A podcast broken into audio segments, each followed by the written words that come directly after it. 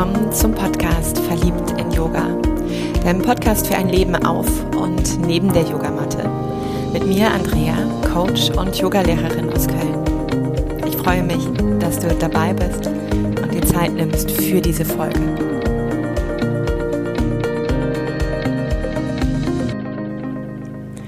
Ich habe einmal mehr den Aufruf gestartet, um dich zu fragen über Instagram, was für einen Wunsch du hast, worum es gehen darf in dieser Podcast-Folge. Derzeit bastel ich gerade an ganz vielen Interview-Gesprächspartnern und spannenden Themen. Und so merke ich, dass in der Vorbereitung für diese Folge mir einfach der Kopf gar nicht so die, die Themen zur Verfügung stellt, dass ich also so ein bisschen abgetaucht bin in die nächsten Wochen. Und daher danke ich dir und beschreiblich, dass du ja, dir Zeit genommen hast, mir das ein oder andere zu schreiben und auch deinen Bedarf darüber auszudrücken. Und als erstes gab es die Anfrage an mich von einer ganz wundervollen Kollegin, die ich ja schon hier und da begleiten durfte auf ihrem Weg,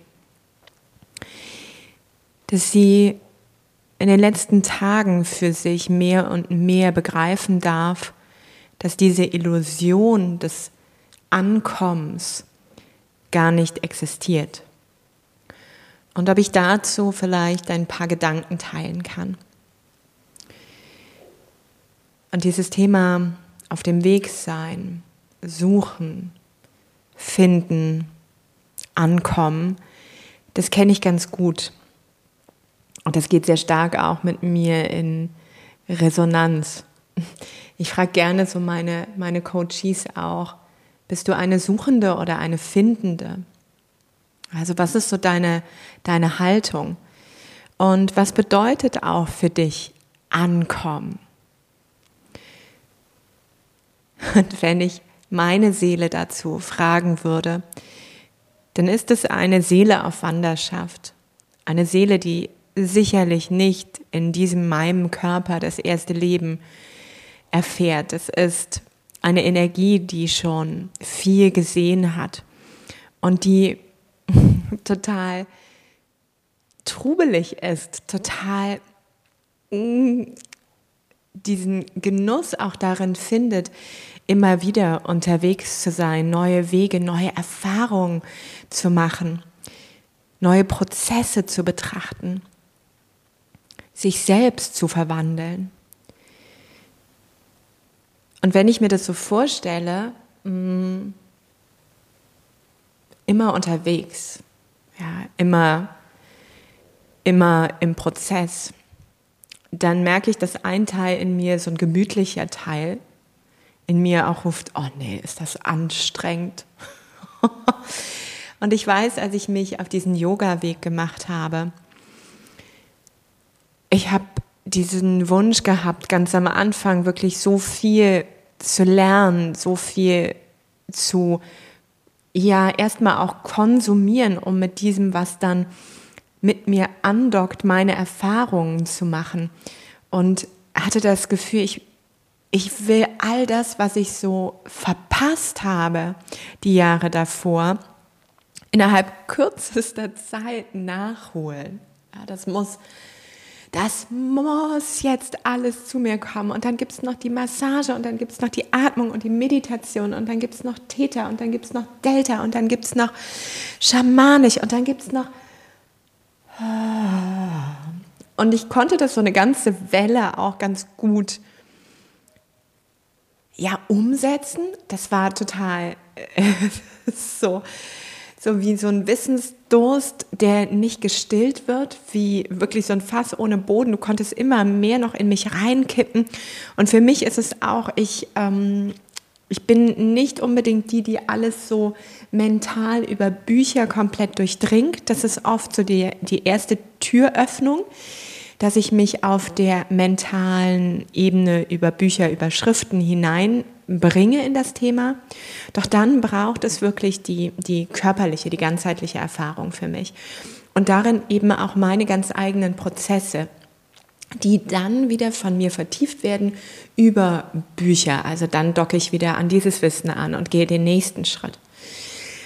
Und irgendwann war aber so nach, ich sag mal so zwei Jahren wirklich diesem Aufsaugen, Lernen, Lernen, Lernen, Lernen, Erfahrung, Erfahrung, Erfahrung, Erfahrung, gepaart noch mit einer Therapie, die auch noch wesentlich war, um, um meine Herkunftsfamilie ein Stück weit aufzuräumen, meinen Platz da ganz einzunehmen.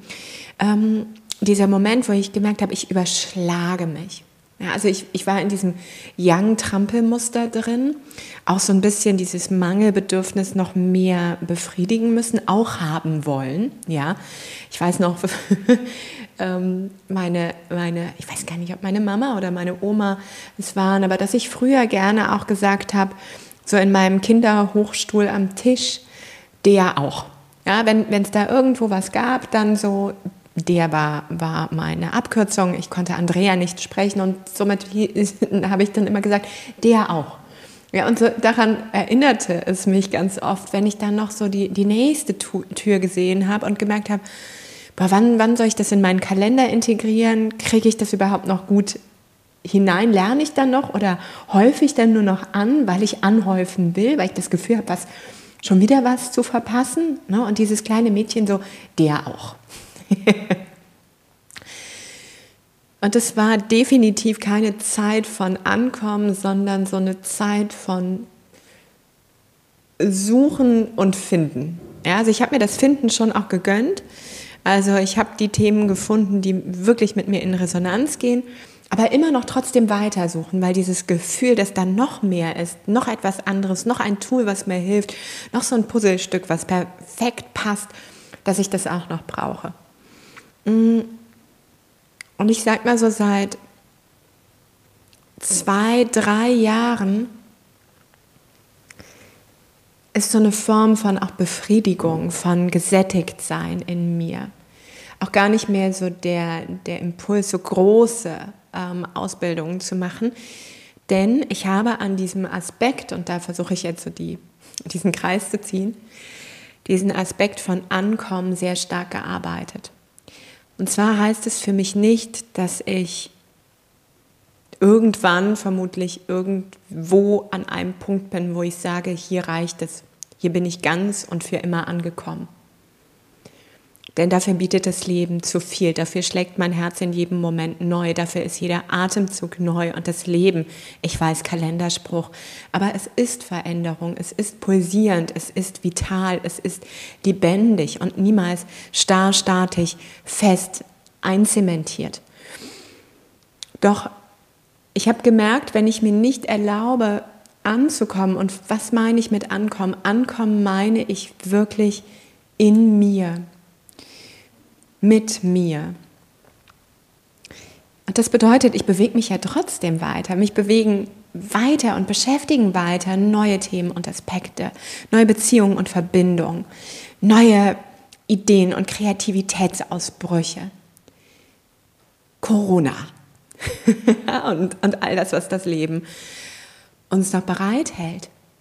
Doch wenn ich dieses, ich will ankommen an einem Ort, ankommen in einer Disziplin, ankommen in einer Beziehung, ankommen bei einer Seele, ankommen bei einem Tier, wenn ich das als Fokus habe, dann bringe ich mich in eine Abhängigkeit, denn auch dieses ist wandelbar. Die Natur an diesem Ort ist wandelbar, der Mensch, die Seele, das Tier ist wandelbar. Die Ausbildungsinhalte, ja, also ich meine, wie oft haben wir es in den letzten Jahren auch erfahren, dass vielleicht Tradition der Yoga-Praxis, die wundervoll sind, plötzlich in ihrer Guru-Qualität so einen Schatten bekommen haben, weil diese Person über sexuellen Missbrauch, über Unterdrückung oder oder sich doch auch begonnen hat zu definieren. Und stell dir vor, du hast da dein Zuhause gefunden und dann sitzt da jemand an dieser Spitze und hat diese ganzen Kreationen erschaffen und plötzlich kippt dieses Weltbild. Also diese Abhängigkeit,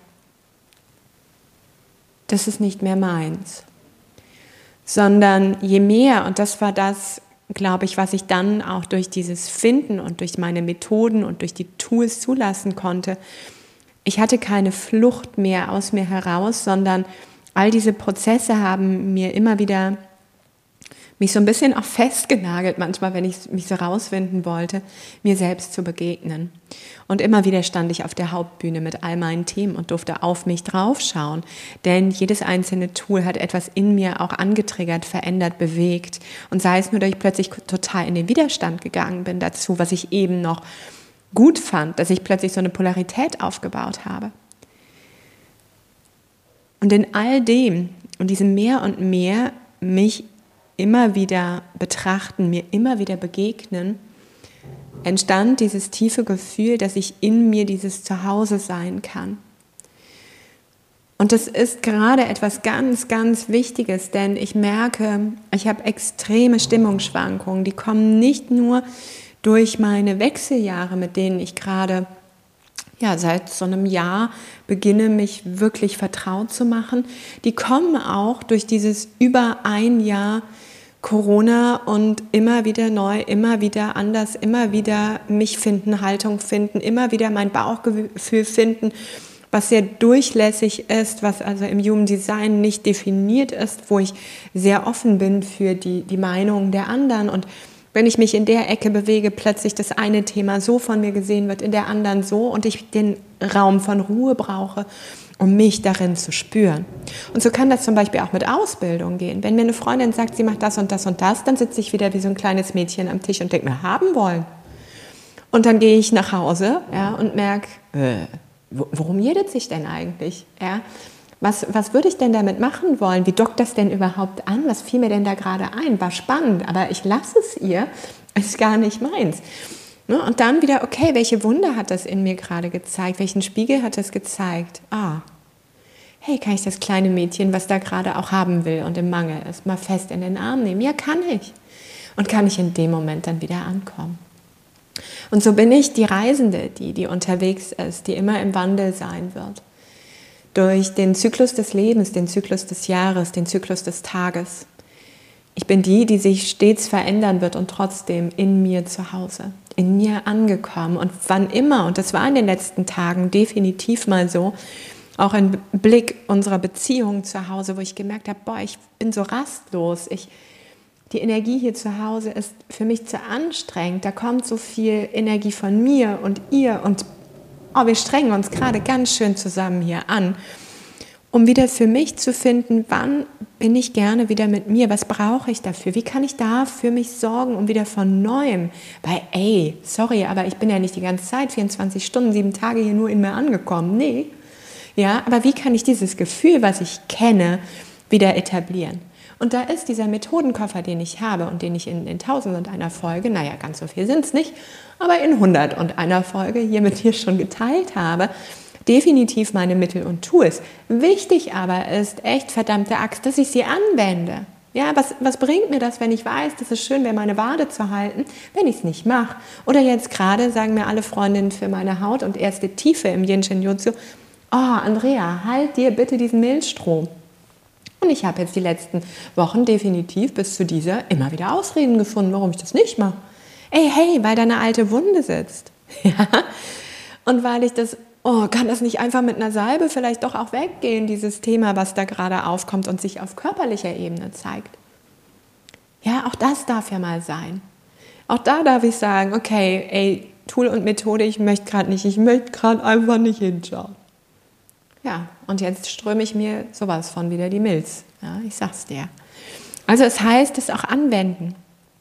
Und ganz ehrlich, dieses immer wieder unterwegs sein, immer wieder Erfahrungen machen, ist für mich auch, und das ist mir in den letzten Tagen nochmal so bewusst geworden, der Kern, der Kern meiner Prozesse, der Kern meiner Arbeit, die ich hier mit dir teile. Würde das Leben mir all das nicht geben, in dieser Ausprägung, die ich manchmal nicht cool finde, aber ganz ehrlich, ich könnte das nicht mit dir teilen, vielleicht dich nicht so berühren, dich vielleicht nicht so mitnehmen oder auch abstoßen, wie ich es tue, wenn ich es nicht erlebt hätte.